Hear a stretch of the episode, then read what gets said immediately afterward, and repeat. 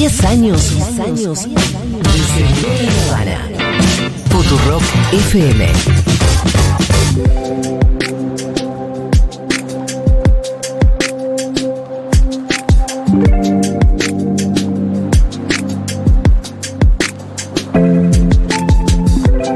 Bueno, estamos, estamos preocupados por una característica muy específica que está teniendo esta campaña. Lo hablamos ayer muy largo y tendido con Ezequiel Ipar, que viene estudiando los discursos del odio desde hace tiempo, incluso desde mucho antes que ese odio terminara como un poco encarnado en la figura de Javier Milei como candidato a presidente.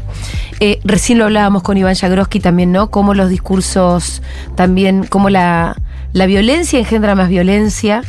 Y, y, después es una cosa que no se puede parar, ¿no? Y que después la violencia tiene además ciertos grupos como eh, principales objetivos. Y que eso es lo que tenemos que parar, sobre todo. Esa tiene que ser una de las principales, de los principales argumentos para, para frenar la posibilidad del ascenso de la extrema derecha en Argentina eh, y de la candidatura de, de Milei. Estamos con dos invitadas, con Sandra Chaer, que es comunicadora social y doctoranda en ciencias sociales, comunicadora general de la campaña. Perdón. Es al revés. Está mal. Voy a echar a alguien. Entonces, es Ludmila Fernández López, la que es comunicadora social y doctoranda en ciencias sociales, coordinadora general de la campaña y presidenta de la Asociación Civil Comunicación. Esa es Sandra, la de la última parte. Me, me Chicas, me, me, mira, si se presentan ustedes. despedite. Sí. Si tenés dignidad, despedite. Vení a dar explicaciones, boludo. Las dos somos comunicadoras. Sandra es la presidenta de la asociación. Con eso estamos, no hace falta sí, tanto, sí, sí. se ve. Son comunicadoras las dos. Se pudrió todo, Cocarral. Atrás del vidrio hay caras de. Sé que Chiche, por mucho menos de esto, ¿sabes lo que te hace? No, agárrate, agárrate. Agárrate, Nico Carral. Bueno, eh, preséntense ustedes, por favor, porque esto es una confusión total. Sandra. Bueno, hola, buenas tardes, gracias por la invitación. Mi nombre es Sandra Chaer, dirijo sí. la Asociación Civil Comunicación para la Igualdad. Ajá. Soy licenciada en comunicación pero no estoy haciendo un doctorado, que sí lo está haciendo Ludmi. claro, sí, yo soy becaria con ICET y además integro sí. la asociación junto con Sandra. Eh, bueno, bienvenidas Está a bien, las no dos. fusionaste, no pasa nada, Sí, trabajamos sí, juntas como una todos los de días. todo. Eh, las trajimos un poco porque además eh, ustedes están eh, llevando adelante eh, la campaña ¿Quién te dijo? frente a los discursos electorales de odio, ¿no? Entonces es- son estos discursos de odio de los que venimos hablando hace tiempo, pero en esta campaña más específicamente. Eh, y ustedes, bueno, ¿de qué se trata la campaña? Porque yo vi algunos videos de YouTube, entiendo que también está en las redes sociales. Sí. ¿Cuáles son los vectores de la campaña? Sí, la campaña son cuatro episodios Sí. en todo el año, los empezamos en abril. Eh, la idea es combatir los discursos, sobre todo la desinformación y los discursos falsos de las nuevas extremas derechas, Sí. el nombre que le querramos poner. Hicimos uno sobre dolarización, hay que, eh, hay que prender fuego todo. El segundo sobre la plataforma de acción de mi ley. Sí. El tercero sobre discursos de odio. Y el cuarto que acaba de salir sobre, digamos, cómo discuten la democracia, ¿no? Que se llama La democracia no funciona. Bueno, Y yo vi un par en YouTube que eran largos. Sí. Son de 15 minutos. Son de 15 minutos. Hay que, eh, hay que tomarse un tiempo. Me imagino Sí. que deben haber formatos Sí, hay más comprimidos. recortes, hay recortes por de- eso. de- hay reels en todas nuestras Sí. redes. Sí, fue una apuesta igual a propósito, o sea, eh, vos lo decís Sí. y tenés razón, es decir, son largos. Para hoy en día 15 minutos es casi Bueno, porque- un formato antiguo, ¿no? Es que no, porque justamente un poco como que estamos siendo testigos de algo que pasó eh, más subterráneamente, que por eso mi ley nos sorprendió. Le diría que en La Paso mi ley fue una sorpresa para todo el mundo, porque aparte en las elecciones provinciales no estaba, no, no se estaba verificando que mi ley era un candidato tan potente. Se ve que sus candidatos no lo eran, lo, era su figura. ¿Y por dónde pasaba todo esto? Bueno, buena parte por TikTok, TikTok por lo que sabemos. Buena parte por TikTok y, mm, Y es un formato, digo, cortito. Sí, eh, por eso digo que fue una apuesta específica lo de hacerlos largo- largos, entre comillas, pensando, buscando intentar de a poco, ¿no? Eh, inscribirnos en este movimiento. Voy a decir global, pero sobre todo de Estados Unidos, de los youtubers de la eh, corriente BreadTube, que son los youtubers eh, de izquierda que Sí. intentan contrarrestar y que intentan hackear el algoritmo, hablar de los Sí. mismos temas que los grandes, enormes youtubers de ultraderecha. Y por supuesto en YouTube. se toman sí- su tiempo. Exactamente. De hecho, Exacto. 15 es poco para ese formato que Sí, muchas veces son sí. una hora. No sé, ContraPoints, sí, ContraPoints videos. tiene videos larguísimos. Eh, y en otros ámbitos también, por ejemplo, no sé, te lo resumo. Los También videos son, tiene hoy son, los videos más largos que ha hecho, son los de ahora. Por eso lo hicimos, no es que lo hicimos como desconociendo lo- la, la fugacidad de hoy en Sí. día, sino porque dijimos, bueno, vamos a intentar de a poco, ¿no? Esto, sabemos que YouTube es una construcción de largo plazo. Nadie, ni siquiera los, los más grandes eh, de YouTube se hacen de un día al otro, eh, requiere mucho más trabajo, no es que la pegas con un video, pero empezamos desde ahí y a su vez, por supuesto que hay recortes cortitos en todas las redes. Y de hecho TikTok lo creamos el año pasado porque no estábamos en esa red y como bien decía Julia, dijimos, bueno, acá también hay que meterse y hay que dar la disputa porque Sí. evidentemente fue Sí. una de las Lo claves. dijo el propio Massa, eh, no me acuerdo en qué entrevista, dijo hace no mucho que ahora había como dos calles, ¿no? Que había que ganar la calle, la que conocemos de siempre, la marcha, bla, y hay una segunda calle que es la de las redes sociales y que ahí habíamos dormido. Eh, donde ahí hay, hay estrategias comunicacionales y también hay una cosa silvestre, ¿no? Sí, sí, sí. De hecho, como organización, como ONG, si querés, Sí. es difícil, nosotras lo hablamos un montón, como salirse. orgánico, sí. Exacto, salirse como de cierta solemnidad y, y que necesariamente, digo, tiene una asociación de la sociedad civil con su logo y demás, y hacer algo que interpele y que el algoritmo lo lea como, bueno, con esto lo voy a mostrar un montón. Sí. Nos ha pasado porque TikTok tiene eso de que aunque no tengas un millón de seguidores, de pronto un video estalla. Nos ha pasado de videos que Sí. tengan un montón de circulación y otros que les metiste Claro. toda la producción y tienen 100 reproducciones. Eso, eso en TikTok. Eso en TikTok porque Ah, es una red bastante caótica, ¿Alguien me explica el algoritmo de. TikTok? Vos lo sabés. Bueno, a ver, saberlo no, porque es como la fórmula de Coca-Cola. Los algoritmos tienen opacidad, ninguno es Ajá. conocido. Pero la diferencia del de TikTok con los otros es que no apela tanto a la creación de comunidad.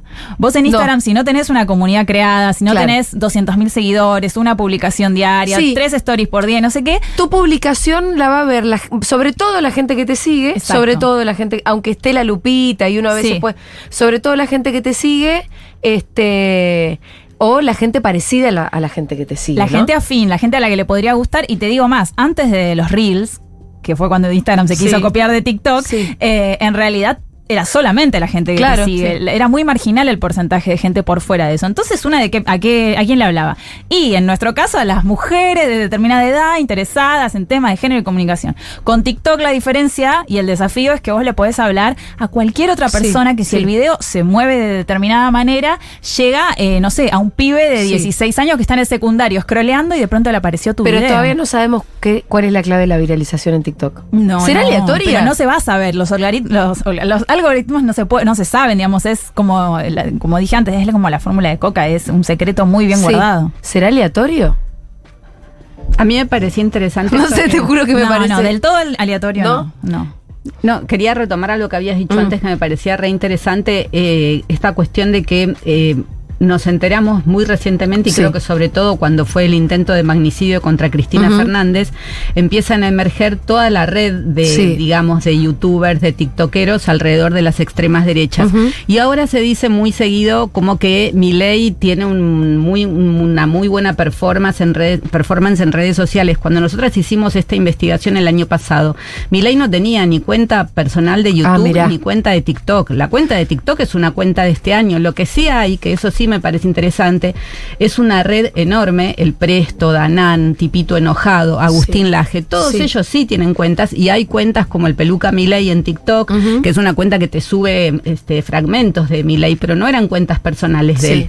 Entonces, ahí sí lo que me parece que es interesante es que, bueno, eh, en Milei confluyen un montón de energías, podríamos decir, de extremas derechas subterráneas, con mucha cantidad de seguidoras y seguidores, con mucho debate, y digamos que están ahí desde hace unos cuantos años. Dan, eh, Laje tiene más de dos millones de seguidores en YouTube, Danán está cerca de los dos millones, con un discurso muy extremo, muy agresivo, muy violento. En, en la investigación esta, nosotras veíamos, por ejemplo, el Presto hace una amenaza directa, una amenaza, vos en redes sociales no, la, no está permitida, Mm, sí. te la deberían haber prohibido, y él amenaza directamente cuando está relatando el juicio de Fabiola Yáñez, dice a todos estos hay que matarlos. Eso no debería estar circulando, y sin embargo está, o sea, se permiten un tipo de discursos que tienen mucha, digamos, hay mucha gente que está como de acuerdo con eso, y bueno, ahora lo vemos en la emergencia de Milei en, en las elecciones, pero esto estaba por abajo ya. Claro. Eh, sí, sí, los discursos. Que, y, y vos decís que cómo se relaciona Milei con ellos. ¿Se sube sobre ese odio que se empezó a plantear antes y lo empieza a dirigir, lo empieza a conducir? El, el detalle no lo tengo. Sí. Yo entiendo que además encontraron una fuerza política. Ahí me parece que hay que hacer otro análisis, que es pensar también en qué pasó con los medios tradicionales y cómo los medios tradicionales hicieron emerger a Milei que era una figura totalmente marginal, y empieza, ahí sí me parece que hay un rol que tienen más bien los medios tradicionales que confluye después con todo esto que son las redes de extrema derecha en redes sociales. Sí, también está este, este dilema que muchas veces planteamos de, bueno, ¿son las redes lo que lo hizo crecer? Sí, no, son los sí. grandes medios, los medios tradicionales. Me parece que la respuesta está en la articulación. En el ecosistema. De hecho, TikTok, lo que más hacen en TikTok, eh, tanto la cuenta de él como todas las satélites, que una de las que mencionó Sandra es como más grande Sí. y predecesora, precursora de la propia cuenta oficial del Claro. candidato, eh, es reproducir recortes de lo que dice en la tele. Sí. Digamos, si ahí no hay una alianza Obvio, pero, entre pero, lo tradicional pero y lo necesitas uno para el otro, ¿no? Exacto, lo Exactamente. mismo. Hay una cuenta de, de Viviana Canosa también que reproduce Sí. cortitos de ella en TikTok, que tiene muchísima cantidad de seguidores. Bueno, todas esas cuentas alimentan un universo que es un universo discriminatorio, extremista, violento, el universo que después, bueno, pone sobre la mesa este partido político. Pero eso ya estaba en la gente, me parece que también hay que pensar eso. Yo te venía escuchando hoy, Mm. ayer con Ezequiel Ipar, todo el contexto de la pandemia creo que tiene mucho que ver con, Sí. digamos, con qué le pasó a la gente para que esta sea una opción, además del antiperonismo, ¿no? Pero me parece que hay un contexto de encierro que hace que eh, estas opciones empiecen a tener sentido, hagan, le hagan sentido a, a mucha gente. Eh, hay una cosa también con la fake news que se marida, ¿no? Eh, con, con todo esto, con el odio. Que, que, que Ezequiel Ipar les llamaba las hate news. Porque son noticias que son falsas, pero que tienen el propósito, otra vez, de inocular odio, de generar mucho enojo, pero que no tienen nada de verdadero. Yo acabo de, ver, justo entré a mi cuenta de Twitter, eh, una declaración que me inventaron, toda una pelotudez que dije, que no dije en realidad. Además, desde una cuenta que como me tiene bloqueada, yo no puedo contestar abajo, che, mentira, yo no dije esto. Y bueno, y tiene un montón de retweets y hay un montón de puteadas y me están... Además, que me putean por las cosas que digo, no me molesta tanto. Pero ahora ya que me putean por las cosas que no dije, es otra vuelta más, ¿no? Sí, full post verdad. Estamos en un momento Sí, muy full Black. Mirror. Es Muy, es muy difícil de. eh, Uno intenta todo el tiempo pensarlo, pero es muy difícil elaborar algo porque lo estamos viviendo, ¿no? Hace un par de días salió una fake enorme de sobre CONICET de- que las postean estas cuentas de, de- las tuitean estas cuentas enormes de, de también satélites de Miley. Eh, y yo me estoy ocupando de poner fake, fake, fake en todas, como si sirviera de algo, ¿no? Pero Sí. digo, al pasar cuando scrolleen al menos, y uno se ve que lo leyó y me dice, bueno, pero tranquilamente podría ser real. Bueno, Bueno, hay como. hay- Esa es una de las claves es para entender cómo funciona no la importa fake. la, la veracidad del dato, no. interesa, no interesa. Lo tiran ahí, me sirve para lo que yo vengo prepensando. Exacto. Listo, me lo acomodo a mi pensamiento, pero no hay nadie que vaya a chequear un dato. No. Nada. Y en general hay una partecita de la que se agarran que tiene algo de así, o que vos lo- nunca es completamente una noticia del todo inventada. Siempre hay algo de lo que se están agarrando, por eso muchas veces se habla de manipulación de la información, quizás más que de noticia falsa completamente, porque hay alguna cosita que podría estar relacionada o un datito que digamos funciona y a partir de eso construyen de acuerdo a su interpretación. Bueno, y la serie se llama ¿Quién te dijo eso? Un poco a propósito pensando en desarmar o intentar al menos cuestionar Sí. eh, la reproducción de, de afirmaciones así completamente vacías. Por eso los títulos también son hay que prender fuego todo, hay que matarlos a todos. Sí, antes pasaba que frente a una fake news, hace no sé, dos, tres años, algún medio o algún candidato o al- algún funcionario, si se subía después la bajaba y pedía disculpas. Digo, había un, había un límite ahí Claro. Que hoy ya no tienen, ya no, hay medios que no lo tienen. Y Milei estuvo retuiteando Sí. varias fake Sí, news. la de Messi. La de Messi estuvo retuiteando varias Sí, cosas. hay- había un respeto al dato científico. Pará, te tengo que decir algo porque es espectacular. Entré para, para pedirles que le contestaran, ¿no? Sí. Y hay uno, como no le pude contestar a él, le contesto a uno que le contesta a él. Y le, pon- le pongo, no dije eso, es fake. Y además el forro que lo inventó no me deja contestar porque me tiene bloqueada. Y abajo pone, ponele. Igual no es tan raro, lo podrías haber dicho. No te digo. Y te lo dice a vos misma Me lo está directamente. diciendo a mí. Ya no, no hablamos de una tercera persona, ¿no? De que si Messi dijo o no lo de los respiradores. Ya te lo dicen directamente a vos. O sea, te dicen qué podrías haber dicho Lo vos. podrías haber dicho. Bueno, eso se llama sesgo cognitivo, ¿no? Cuando en realidad eh, solo voy a lo que me gusta. A ver, y ahí volvemos a lo que preguntaste al principio. Un poco, ahí sí conocemos algo del algoritmo. El algoritmo nos da todo el tiempo lo que queremos ver, no necesariamente lo que nos gusta, por ahí con lo que nos queremos enojar. ¿No? Lo que quiero ver o con lo que me quiero recontra mil reenojar. Ahora, ¿les puedo hacer esta pregunta? Perdón, porque me parece que vos una vez me quisiste estudiar. Yo estuve un poco reticente porque no me gusta ponerme en el centro. A mí me pasa una cosa como que digo, cuando me preguntan. El otro día me entrevistaba a Seba de Caro y cada tanto me preguntan, ¿qué- ¿cómo haces con el hate? ¿Qué te pasa con el hate? Yo la verdad que lo pongo un costado. Bueno, pero eso es válido también. Nosotras Eh, queríamos ver cómo lidiaban con, sí. eh, contémosle a, a, a los oyentes que queríamos hacer un estudio sobre cómo las periodistas lidian con la violencia en no, Twitter. hay algunas a las que les arruinó la vida directamente, otras lo ponemos de costado, ¿no?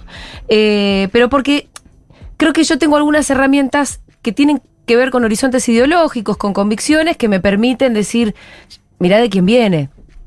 Y ya sé que hay un sistema, además, y, no lo siento personal, lo siento político. Igual eh, nos tendrías ¿no? que pasar los tips, porque es, es importante que, que todas tengamos esas herramientas. O sea, hay gente a la que le afecta realmente Yo un le montón. digo, pero a gente que trabaja en esta radio, le digo, ¿tenés prohibido mirar tus menciones? Hoy no. Un día que sos tendencia, no entres. Andate, deja el teléfono al costado, silenciala, no la mires. Pues si no te vuelves loca. Pero Sí. bueno, este, este señor, que es el que inventa este, esta expresión que no tuve, ayúdenme porque es Gustavo-HL2. Gustavo-HL2. Tiene eh, en, en su. ¿Cómo se llama el- lo que decora tu Ay, sí, tu perfil? portada, La sí, portada. sí. En la portada, gracias. La cara de Ita, el payaso. Pero que es No, una no, declaración de no soy es malo. Sid, es el de. A ver, Fito, ¿no es el ¿Cuál de juego del No, miedo? boludo, mirá. Jigsaw. Sí, Sí, Jigsaw, el de juego del miedo. No- Ah, no, It, están los Uh, dos. It y el Ah, otro. Ah, está ahí también. Y después quiere otro que es Walter White. Y el, y el otro Ah, es tiene, Walter todos los, Whiteman. tiene todos los una- villanos. pero, ¿qué clase de confesión es esta? ¿Qué re querés representar? ¿Vos sos It? No, ¿cuántas, ¿cuántos seguidores tiene eh, Gustavo guion bajo? A ver, lo voy a seguir este pelotudo. H, guion bajo H, ¿cuánto? Guión bajo HL2. ¿Lo encontrás? Acá me entró, sí. ¿Cuántos seguidores tiene Gustavo? No se me tiene bloqueado. No, ah, bueno. Fito, ¿qué le dijiste? ¿O qué le dijiste que le habrás hecho a Bueno, el otro día que ¿Lo hubo como- vos? ¿Cómo, ¿Cómo se llama? Gustavo, guion bajo HL2. El otro día que hicieron como una especie de operación contra Mayra Arena, Sí. más allá de, de lo que cada uno había dicho, eh, la cuenta que se sintió agredida por Mayra Arena Sí. era arroba hiperfalcon. Bueno, HL2. Digo, HL2. Gustavo, guion bajo HL2. No, tiene un montón, ¿eh? Acá está, Tiene este. 51 mil. Ah, bueno, es un troll de los. sí, potente. Ustedes que este es un importante, debe ser de los marcadores, incluso, viste, de los que te señalan y después Ah, te a mí atacan. también me tiene bloqueado, Gustavo. Sí, yo en general no le contesto a muchos. No sé. No, pero es jodido ya que te inventen una Sí, cosa no, que no dijiste. Sí. Yo de verdad me banco y que mucho no te que dejen me. defender. No, pero No, aparte. pues, y que no me deje contestar abajo. Igual- me banco mucho que me discutan las cosas que dije porque las sostengo. El manejo pero esto de- es más complicado. El manejo es raro porque evidentemente yo nunca tuve un intercambio con Gustavo, de verdad. Yo Sí. recuerdo los intercambios, nunca tuve un intercambio con él como para que me no, bloqueara. se debe fijar los acá. Se contactos debe fijar a los Sí. contactos afines, pum, Claro. bloquea todo para que Pero no ya tenga- es cobardía, Sí, porque ya es una- no le permite tener debajo de su... siempre digo esto, para hacer sorete en estos tiempos es gratis. En otros tiempos, fácil. cuando yo era pibe, vos tenías que poner la jeta para decir algo malo a otro. Claro. Y bancate la que Claro, venga. fácil, está Claro, Ahora el pones una fotito de cualquier cosa ahí. Pero aparte la foto. ¿por qué la foto de es increíble? Me hacen un favor del otro lado, le contestan a Gustavo-HL2, le ponen, póngale lo que quieran. Pero como nosotros no podemos. No podemos. O denuncien en la cuenta, porque deben tener un montón de la- cosas claro. violentas. Sí, es ¿sirve de denunciar las cuentas? Acá lo tengo. En general no, pero bueno. Bueno, si la cuenta de las. Swifties contra la libertad de avanza se las bajaron por denuncias. Acá o sea, los trolls que- operan eh, también Claro, haciendo denuncias masivas. haciendo denuncias masivas ellos. Pero tendrían que todos los oyentes ahora. Todos los oyentes, ya saben, No tienen una Walter misión. White el del avatar, yo lo veía de lejos. Acá nos dice Damián que Gustavo HL2 es de Half-Life 2, un videojuego. El avatar no es Walter White, es un personaje del videojuego más libertario imposible. Ay, Dios, Ah, pero es malo, malo también el chabón. Y no sé. Es un personaje. Bueno, no, yo creo que, que mm, al- alguna de las cosas de, de- Me acuerdo de que surgió del estudio de, de Amnistía, que también hace un tiempo habían hecho Sí, un estudio sobre de trolls. corazones verdes. Sí. Eh, no, e- era más con la relación de cómo troleaban a periodistas más neutrales, de los que conocemos rápidamente como Corea del Centro. Eh, y yo también busqué mi propio historial con cada uno de esos, no sé, 20 trolls, y a mí me pisan los talones de hace 14 años. Los mismos, ¿no? Me he encontrado que dije, ay, yo con vos tengo una relación de Claro. 14 años, pedazo hijo de Este puta. es uno de ellos. Estuviste en todas, la verdad. Estuviste en todos los ataques. No, es que a mí eso me pareció re interesante de cuando hicimos esa Sí. investigación de tu testimonio, que fue diferente al de, er- eran 21 periodistas Sí. en toda la región, que vos de entrada habías tenido muy clara la mirada política sobre estos Sí. ataques, que me parece que es lo que quizás eh, pasa, que al principio tenés que trascender la subjetividad de lo que te pasa Mm. Frente a la claro. violencia. Sí. eh, y empezar a mirar políticamente por dónde va el ataque. Creo que también es lo que le pasó a Ofelia, ¿no? Que se retiró de las redes casi un año, me parece que hizo todo ese proceso de desubjetivizar Sí. esos ataques y vuelve con una perspectiva política de la violencia. Igual, ¿sabes que Me di cuenta de algo hace poco, Sandra. Yo canchereo porque te digo, no me molesta, no me importa, pero un poco me quebraron en el sentido en el que yo no soy una persona que tuite. Ah, Casi claro, nada. En ese sentido Claro. te disciplinaron. Esa red Era- no la usas más. hubo un momento Porque donde cada vez que lo haces es un insumo de energía enorme. Por más que digas, no lo voy a ver, yo alguien no te va las a venir y miro, decir, che, pero están diciendo es que esto, están diciendo no las esto". miro, pero no, pero no me puedo, no me divierto. Entonces no puedo tuitear algo y ver qué conversación genero No. con eso. Sí. Solo genero insultos, entonces ya no tuiteo. Bueno, ahí están los fanáticos de la libertad cuando Sí. en realidad están eh, restringiendo voces, porque eso fue uno de los hallazgos Sí. que nosotras tuvimos. Y no justamente en tu Sí. caso, que igual te quedas, pero bueno, Ofelia Fernández es un ejemplo Sí, perfecto sí. porque fue una de las entrevistadas. En ese momento ella, eh, me acuerdo que la había entrevistado yo y tuvo respuestas como muy no, no, a mí no me afecta, pero al poco tiempo después de Se que fue. le hicimos la nota, bajó la cuenta personal de ella de Twitter y se quedó con la de Ofelia legisladora, Ajá. eh, que era institucional. Claro. Y volvió como bastante tiempo después de Sí. eso. Así que evidentemente, de alguna forma te sí. No, y eso sí, estamos hablando 20 de una años, digo, Eh, tenés por 20 eso, años, sos una no, mujer de no 20 está. años. No, Estamos hablando de lloras una persona que, que vive su, su militancia, digo, estamos hablando de Ofelia, pero imagínate, lo hemos charlado acá, una actriz o, o alguien que, una persona pública que se expresó y que dice automáticamente. Sí, eh, sí, sí. Una vez fui, fui ataque de una, de una troleada junto con. Griselda Siciliani. Siciliani, por la Durante misma cosa. Y Griselda salió a pedir perdón. No Claro. entendía lo que le estaba pasando. Yo imagínate que salía a pegar más piñas. Pero digo, a largo plazo me pasa que yo soy una persona que no, no Claro. tuitea. Por ya eso, sí. Yo creo que transforme eso. Por ejemplo, yo, eh, a ver, eh, lo conver- reconvertí en mi cabeza. Si me putean mucho lo libertario, es que el tweet está bien. Estoy yendo por buen Está bien, camino. ahí- Bueno, sí. Y cuando no Pero me putean, digo, che, ¿por qué estoy tuitear. pasando tan, y- tan Sí, a mí me parece que, está bueno como que dimensionemos por qué vienen en los ataques, ¿no? Que uno es esto que decía Ludmi, como el silenciamiento, que Mm. es como uno muy evidente, Sí. y las feministas lo vemos súper claro. Eh, dejamos de post- como vos dejas de postear, Sí. pero hay gente que deja de usar palabras determinadas. Las palabras feministas se dejan Mm, de usar, claro. patriarcado, Lenguaje inclusivo, no Sí. usas más. Claro, porque te, te van a atacar. Y me parece que hay otro elemento que quizás lo tenemos menos presente, pero que está, que es que las extremas derechas atacan y generan violencia también para llamar la atención sobre sus ideas. O sea, Mm. la violencia es, es una estrategia para que miremos un poco y a ver si logran correr esta famosa ventana de Overton y que ya nos están llevando, ¿no? Con el, con el discurso y con las ¿Cuál ideas. es la ventana, la ventana de Viste que Overton? lo que dicen es que es, un, es una ventana donde vos vas corriendo el, el eje de lo, del, digamos, del discurso público, lo vas llevando, claro, si vos estás fuera de la ventana, lo que vos decís no, no entra, nadie te escucha. Vos podés decir, mi ley hablaba de lo, Sí. de lo mismo que ahora, hace cuatro o cinco años y nadie lo escuchaba. Él logró hacer avanzar su narrativa hasta el punto que hoy estamos frente, eh, digamos, a una elección donde tres de las, de- en las generales, tres de, eh, dos de las tres fuerzas eran de derecha,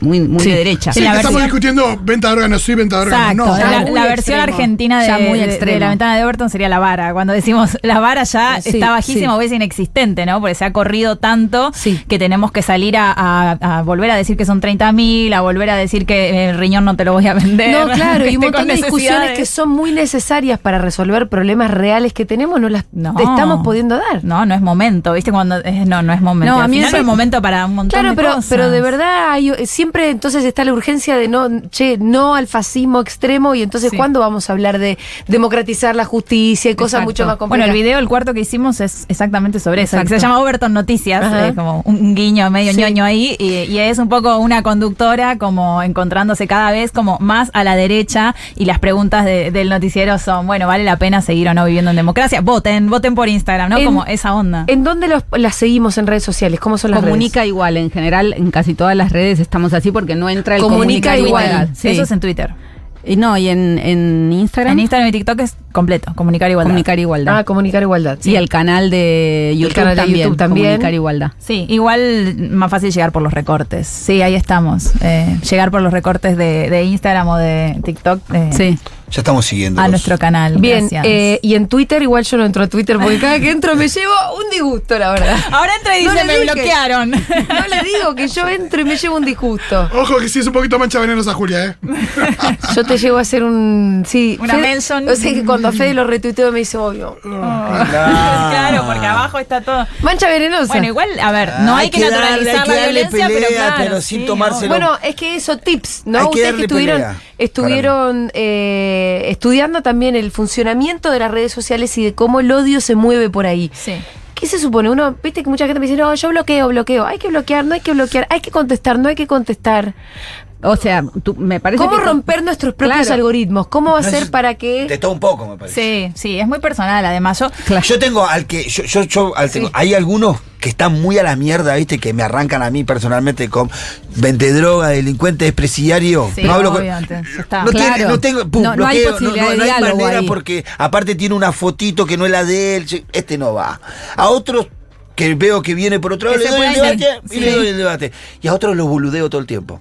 Porque Sí. me doy cuenta que entonces le pero, pero tú ah sí, jaje, toda tontería, toda tontería. No, para Y mí- voy allí laburando con ellos, si no me vuelvo loco. Lo central eh, es, eh, digamos, todos los intercambios que podamos dar, buenísimo. Eh, está buenísimo el modo Julia, no les doy entidad, para mí es como clave. Ahora, igual lo que no quiero dejar de decir es, no tenemos que naturalizar la violencia, porque No. si no después pasa que a determinada persona sí le afecta, sobre todo pibas chicas, sobre todo, ¿no? Y es como, ah, no entres Sí. ahí. A mí me ha pasado, como cuando hicieron eh, amenazas masivas, ¿se acuerdan? A, a periodistas en 2018, que creo que Noé Barral Grijera la, la- la amenazaron incluso en la calle, pero a las otras nos amenazaron por Twitter y era, no entres ahí, no entres, que es una cloaca. A ver, si a mí en tal calle me, me agreden, No, no, no, eso me vas a decir que no pase por esa calle. No, no, no. Yo sé que es distinto, pero digo, no me vas a decir, no, no pasa, ay, ¿por qué pasaste por tal calle? Te vas a preocupar. Entonces yo no tengo por qué no abrir más mis cuentas, bajarlas, cerrarlas, eh, encerrarme. Digo, no hay que naturalizar tampoco eso, hay que intentar lo que sea, desde bloqueos. Y es cierto que irse es que ganen, ¿no? Y recién, yo me fui de Twitter y volví. Me fui, me ganas de también volver. puede, puede Y me fui como un año ¿no? y volví. Me parecía una cloaca y me quedé en Instagram, en, en Facebook, que me pareció un poco más sano, pero después volví a buscar el barro. Súper válido Después volví irse. al barro, es súper válido irse. Lo único que yo digo es no naturalicemos que, bueno, ahí está. Sí, eh, además hay una responsabilidad de las redes que tendríamos que enfatizar un poco más, que deberían darnos una respuesta frente a los ataques y, y no lo están haciendo.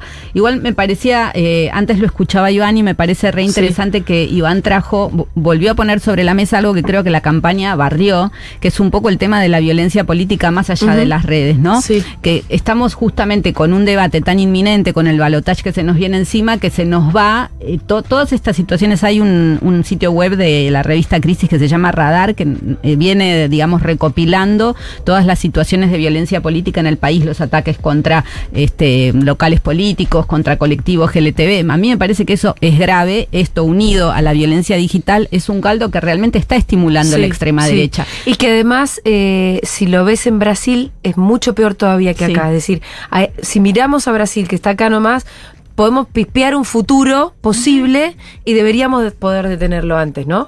En Brasil, quiero decir, la- los relatos de que entró el cumpleaños de uno que cumplía, del Pero PT que cumplía y le pegó dos tiros, le acuchilló, Eso no sé no qué. es aislado, ya nos cansamos de decirlo el año pasado con lo de Cristina, Sí. ¿no? No fue un loquito aislado, eso es un tejido Sí. social que vos bueno, lo vas es a esto que, que, no- que- que nos estábamos refiriendo antes de todo este mundo subterráneo que venía alentando, digamos, estas situaciones hasta que las vemos de golpe emerger con el intento de magnicidio, Sí. pero estaban ahí.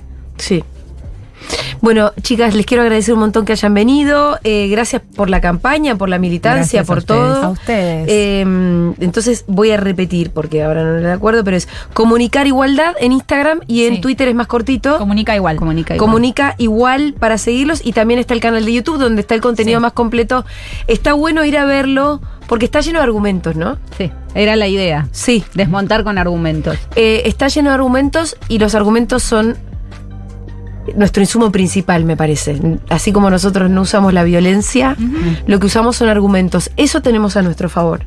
Y, y tenemos un ejercicio, yo esto lo venía hablando en los últimos días, algo que noté, como se había activado bastante la campaña silvestre, lo que llamamos micromilitancia. Nosotros tenemos muchos años de militancia y de argumentar. Mm. Ellos tienen mucho menos. Eh, entonces es, es importante también agarrar esa caja de herramientas y salir con paciencia a escuchar, primero escuchar y luego persuadir desde el lugar más conveniente de acuerdo a tu interlocutor, ¿no? Pero argumentos tenemos una batería, así que vayan a ver esos videos a YouTube, llénense de todo eso, eh, porque también están todos desarmados, ¿no? Uno mira, a ver, la dolarización, ¿cómo sería en concreto? Sí, además tienen Claro. humor, porque la Sí. idea era que fueran, que tu- estuvieran argumentados, entretenidos. pero claro, que hubiera ironía, humor, el- en el último hay mucha parodia, No, justamente para llegar. Tratamos de ir a un público persuasible. Esto ya es un desafío Sí. más difícil todavía, Sí, porque salir de van a ir, ay, qué bueno, te sigo. Por eso lo que yo digo cuando nos hacen alguna nota sobre estos videos en particular es, si tenés a alguien que está ahí medio Sí. indeciso, Está ¿viste? lleno de persuasibles. No es para el fanático esto, No. ni nuestro ni del otro. No, pero es Si tenés que- ahí alguien medio indeciso, mandale el video que por ahí funciona, no sé. Sí, o miralo vos, anotate También. y después date el trabajo de conversarlo. Yo, nosotros venimos sosteniendo desde acá que no hay un 30% de argentinos que se hayan vuelto fascistas de la noche a la mañana. Sí. Hay que buscar ese persuasible. Totalmente. Sin ninguna duda, lo vamos así. Así me parece con un ejercicio de democracia que ya tiene 40 años, de peronismo militante que tiene 80. Bueno, así es como se va a construir, me parece, entre todos. La victoria de Massa, que en realidad también es, digo, si no sos fanático de Massa, no hace falta que sea fanático de Massa. posibilidad Lo de- que tenés que es frenar, ¿no? Sí, Además, el, el famoso, no ahora lo están etiquetando como voto estratégico. Sí. Pero digamos, ponele el nombre que quieras, pero no tiene que ganar mi ley. Es voto antifascista. Es voto antifascista. Hoy se pronunció ni una menos, ¿no? Sí. Sí. Eh, se pronunció con eso. Sí. Tu voto es estratégico, pero eh, específico por masa. O sea, No, y diciéndolo. además es eso, es, supongamos un país donde gana masa. Vamos a seguir discutiendo todas las cosas Sí, que queremos. Vamos vale. a seguir exigiendo. Lo correremos por izquierda, por donde sea. Pero si gana mi ley, vos no tenés un ámbito posible de discusión. El odio no es un ámbito posible de discusión. Y eso es lo único que se plantea de Sí. ese lado. ¿Sí? Bueno, creo que hablé mayor. No, no, no. Fue una gran charla. Somos- Gracias, gracias. Son momentos donde estamos de verdad Sí. como que no podemos parar, pero les agradezco un montón No, la visita a las a dos. Gracias Pará, porque me la, la voy a despedir como corresponde, porque tengo un papel acá corregido. Ludmila y Sandra. Sandra Sandra Char, presidenta de la Asociación Civil Comunicación para la Igualdad, comunicadora social, coordinadora general de la campaña. Bien. Ludmila Fernández López, licenciada en Ciencias de la Comunicación, becaria CONICET, guionista e integrante de Comunicación para la Igualdad. Presente. Perfecto, gracias chicas a las dos.